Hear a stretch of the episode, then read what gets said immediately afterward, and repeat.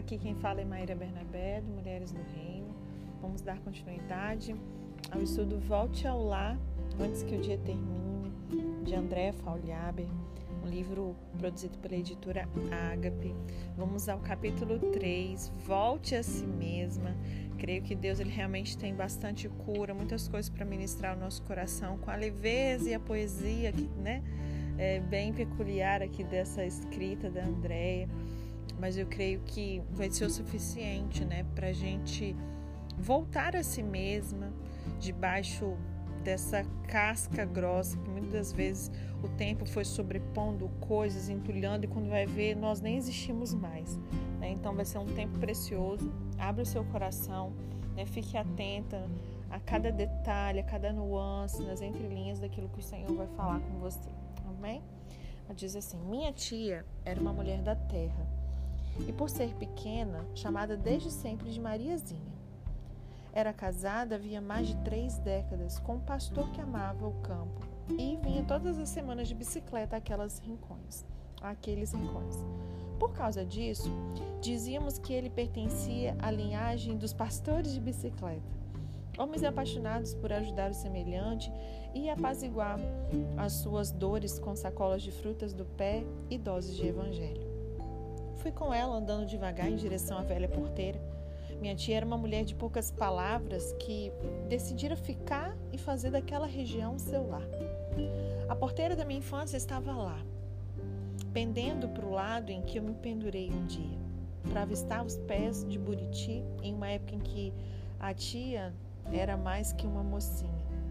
Ela ficou órfã de mãe aos cuidados de um pai exigente que com relutância a entregou em casamento ao rapaz que tinha somente uma casa feita de pau a pique, na fazenda distante dali. Quantas vezes havíamos esperado o ônibus naquela estrada poeirenta, feita de vento e árvores retorcidas.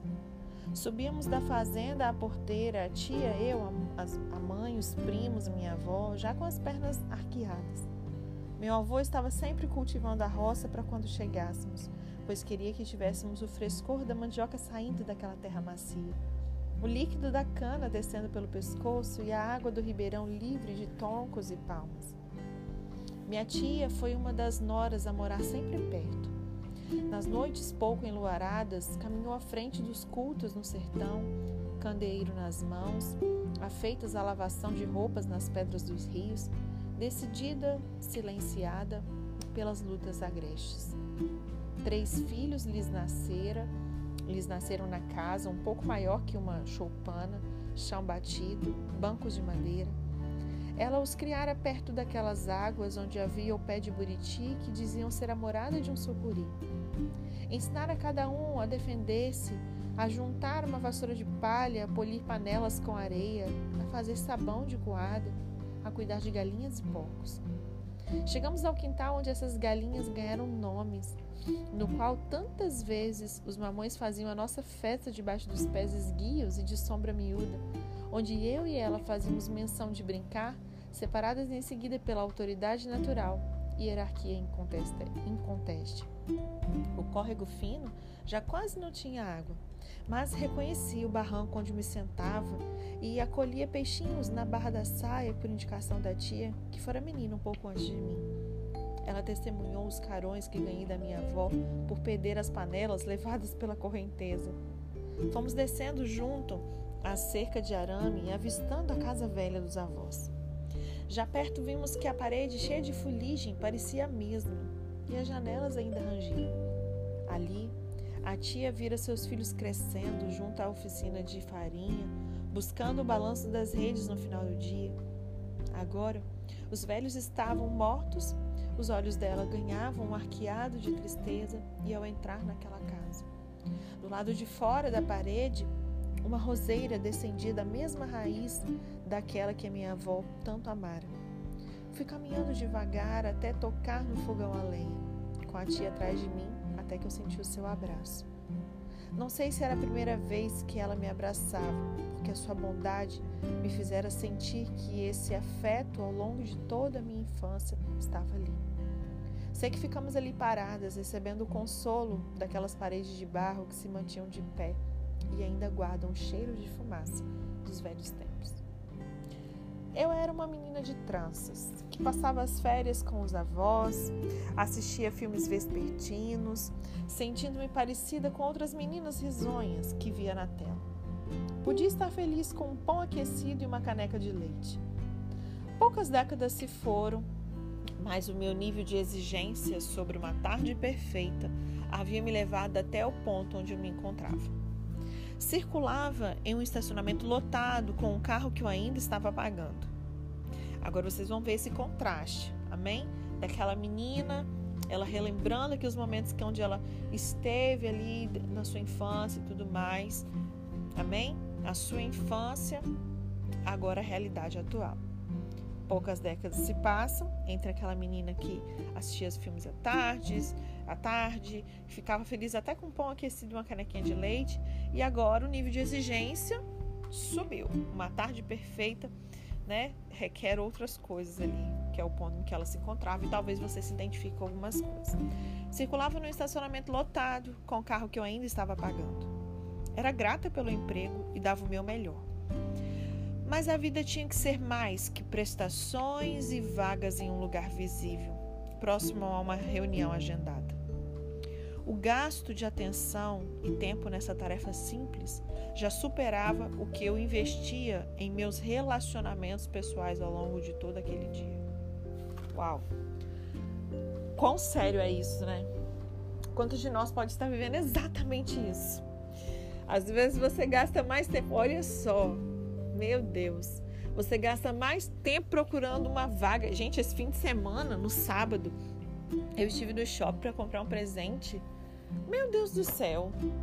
Tava lotado, lotado o shopping. E aí, dependendo do horário, do dia, né, da semana, etc, que você vai, tá lotado mesmo. Você fica ali, ó, procurando vaga para estacionar. E aí, às vezes, você gasta mais tempo e atenção numa tarefa simples como essa para achar uma vaga no estacionamento lotado do que você gasta investe tempo em relacionamentos pessoais durante o dia. Uau! Que Deus nos ajude. Ela diz assim: descia em cima de um buraco no chão, fugindo dele para salvar o salto, o que fez meus pés doerem. Caminhei um bom pedaço sobre árvores lindas que eu gostaria de poder tocar e em direção a compromissos com pessoas que se lembrariam vagamente de mim ali, dali a semanas e tendo apagado a minha imagem da memória em alguns meses. Essas são as pessoas nas quais eu estava indo me encontrar. Não gostava delas e tentei ver por detrás do rosto de cada uma que pais seriam. Então as imaginei em um almoço de domingo. Eu trabalhava em uma reserva ecológica e aquela reunião fazia parte de um dos projetos políticos que nós acompanhávamos. Na época em que eu me candidatei àquele emprego, levando meu currículo e a esperança de encontrar paz junto à natureza, pensa, gente, uma reserva ecológica, então eu imaginei, uau, o emprego dos sonhos, né? Imagina. E aí ela disse que pediu a Deus um sinal. Quando voltava da entrevista, pela trilha, um viadinho parou em frente ao jipe e encarou ela por um bom tempo. Ela diz assim: Entendi que todo o propósito da minha caminhada como jornalista me levava até ali para aprender novas lições que viriam nos anos seguintes. Naquele emprego, eu teria mais tempo para os meus filhos, mas ainda era menos do que o meu coração sonhava. Na reserva, atrás de qualquer velho birô, era possível encontrar gente idealista. Havia uma mulher que costurava folhas e flores desidratadas com tons de limão e mate em papéis artesanais, movimentando com beleza os dedos experientes.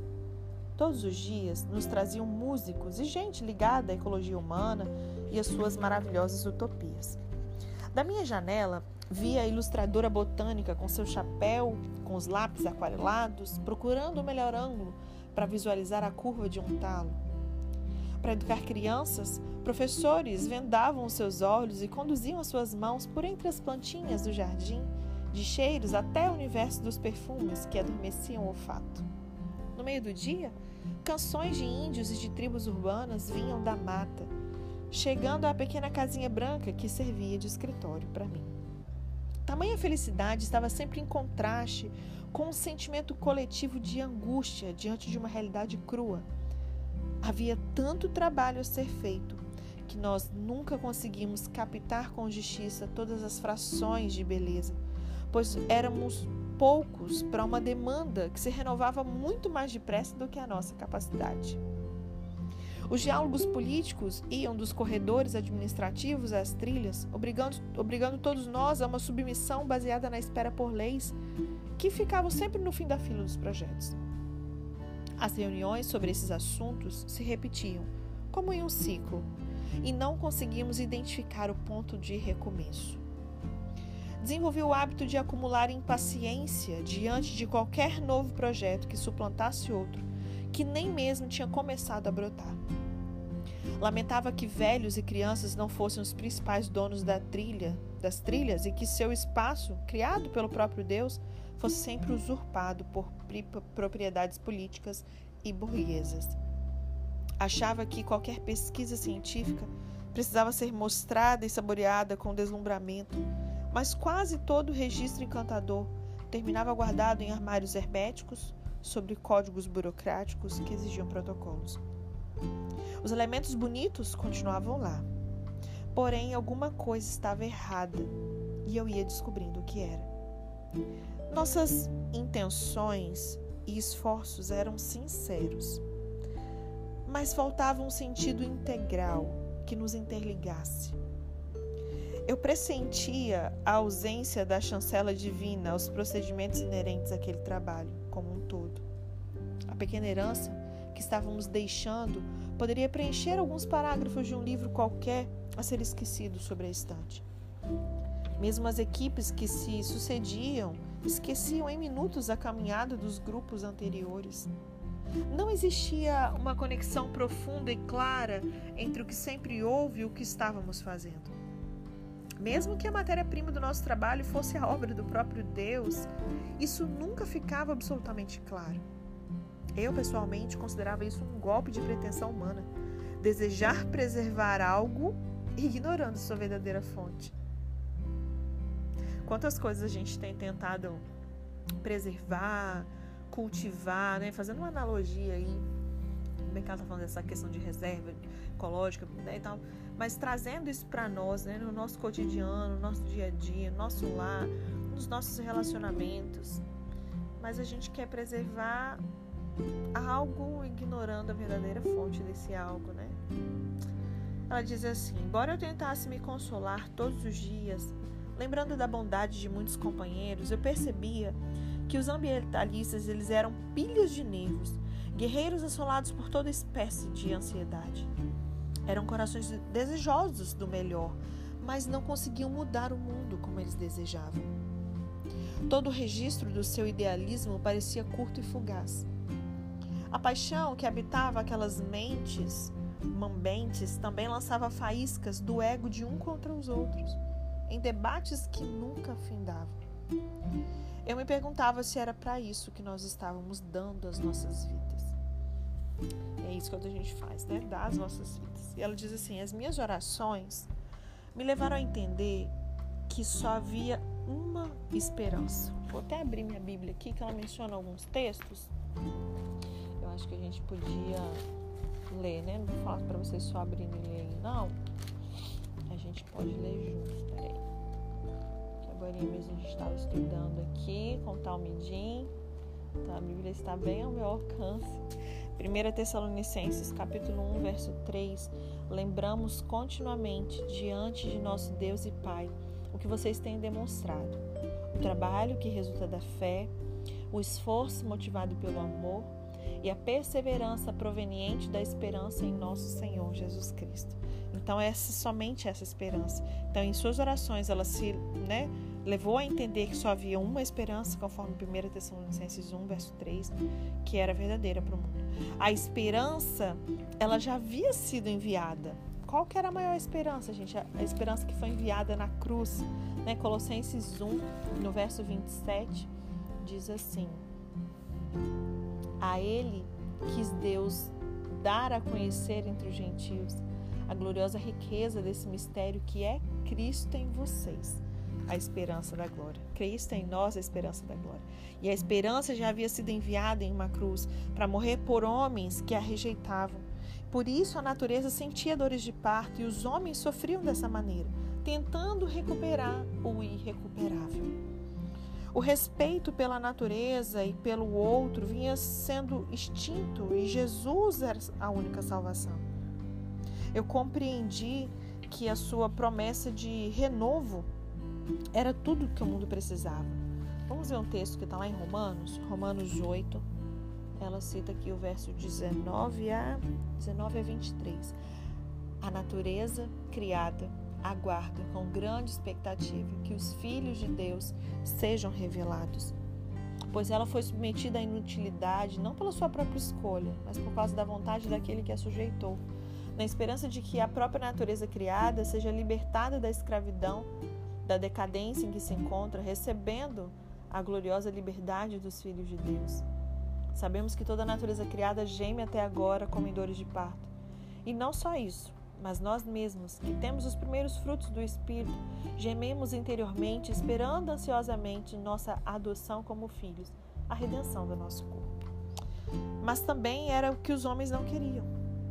E ela diz assim: Nos próximos meses em meu trabalho, eu senti como se escamas tivessem caído dos meus olhos. E eu pude ver que alguns dos ideais nos quais acreditava não estavam entre as prioridades cotidianas. Uau, essa é minha oração. Meu Deus do céu. Eu oro para que os nossos olhos, meu e seu, mulher do reino, de fato, se ainda há escamas nos nossos olhos, que isso venha cair por. Que a gente consiga enxergar com clareza algumas coisas, alguns ideais, princípios, valores que nós acreditamos que não estava entre as prioridades cotidianas na agenda do nosso Deus, que uma coisa é o que a gente acha. Eu costumo dizer isso, uma coisa é o que eu acho e outra coisa é o que Deus acha. Né? Então, que de fato a gente consiga ter os nossos olhos iluminados para saber aquilo que o Senhor pensa. Lembro-me de observar que a visita de um índio e seu desejo de expressão era um fato insignificante diante do verniz encebado, encebado encebado das relações com os diplomatas, essa relação ali dos diplomatas com um índio. E eu também me lembro de descobrir bordadeiras que reproduziam em pontos a história natural e ver que elas eram constantemente ignoradas. Eu trabalhei num documentário sobre velhinhos que moravam perto dos campos de soja e cuja saudade da paisagem original quase se podia tocar com os dedos. Porém, praticamente ninguém quis ir até lá. A docilidade do encontro com o animal na trilha ia sendo penhorada em favor de uma crescente pressão por metas, eventos, datas. Com meu olhar aterrado, eu constatei que me sentia trabalhando em corredores burocráticos, cujas paredes eram troncos de árvores. O bucolismo, o sopro da brisa e a tranquilidade entre os homens só existia na minha imaginação. O cheiro das cascas tortuosas e aquecidas pelo sol entrava pelo vidro do carro enquanto eu dirigia até minha casa. É uma daquelas tardes nas quais eu teria que voltar ao serviço. E sem nenhum aviso, lágrimas grossas começaram a saltar no meu rosto. Temi que algum conhecido nas paradas de ônibus próximas ou em algum carro na estrada pudesse me ver e aí fui coloquei os óculos escuros. Dirigi um pouco até que a névoa das lágrimas embaçasse completamente o caminho. Então eu parei no acostamento. Pensei nos meus filhos, na correria do preparo dos lanches. Lembrei-me das mãos macias que teimavam em agarrar as minhas pernas naquela despedida diária. Oh, meu Deus! Seus olhos gritavam que era cedo para ir à creche, à escolinha. Não poderíamos ficar juntos um pouco mais, mamãe? caíram no meu colo na massa de recordações, as refeições engolidas às pressas e as poucas palavras trocadas com os meus pais que envelheciam entre um turno de serviço e uma ida ao supermercado. A minha mente passeou nos cômodos da casa dos nossos sonhos, construída detalhe a detalhe e fechada dia após dia, desde aranha nos cantos das varandas. Lembrei-me que nunca mais havia visitado os meus tios, as antigas paisagens, e essas imagens me fizeram mergulhar na busca do meu próprio coração naquela tarde. Eu encontrei meio que emperrado pela ferrugem. Eu tinha conquistado tudo, até mesmo a cadeira giratória em uma sala só minha, mas a sabedoria e a espiritualidade, a pausa e a intimidade nas relações me faltavam como chão. Telefones e horários marcados pesavam sobre a poesia, mas a culpa não era das pessoas que me cercavam. Eu simplesmente tinha de confessar. Quando eu havia tomado o meu último banho de chuva, por que fazia tantos discursos sobre equilíbrio ambiental quando a falta de harmonia começava, na verdade, em mim? De que me serviam modelos diferentes de agendas se estava acumulada, acumulando ali tantos afazeres debaixo de uma capa que encobria as minhas prioridades? O choro convulso na solidão do acostamento foi o primeiro de muitos em dias difíceis de confronto com algumas verdades. Meu Deus do céu! Eu tô até emocionada porque um dia eu passei por isso, né? E ao, ao reler esse momento em que eu imagino que isso aqui deve, não deve ter demorado muito, ela relatando esse momento que ela estava no acostamento, isso, todas essas memórias, né? O Espírito Santo a conduzindo, creio eu, dessa forma, a rever suas prioridades, sua agenda, aquilo que o preço que estava sendo pago, né? Eu lembro que passei por isso também, essa correria, sabe, o filho não querendo ir para a escola, às vezes você pegava o menino dormindo no berço, deixava dormindo na escola, voltava no final do dia o menino já dormindo. Meu Deus, são tantas coisas que a gente escolhe. Entendo, eu estou falando sobre escolhas, né? E muitas das vezes alguém pode falar assim para mim, Maíra, mas eu não tenho escolha. Dificilmente o Senhor nos comissionaria para algo que nós tivéssemos que escolher algo contrário a esse algo, entende? Ele é o maior interessado. O problema é que a gente quer fazer do nosso jeito. A gente acha que sabe tudo. Só que a palavra de Deus nos diz que Ele é que sabe o plano, para dar o fim que a gente espera, mas os planos são dele, é do jeito dele. O script é dele. Nós, não, nós queremos viver realmente os propósitos, os resultados, mas não queremos passar pelos processos. E muitas vezes vai requerer renúncia mesmo, reajuste.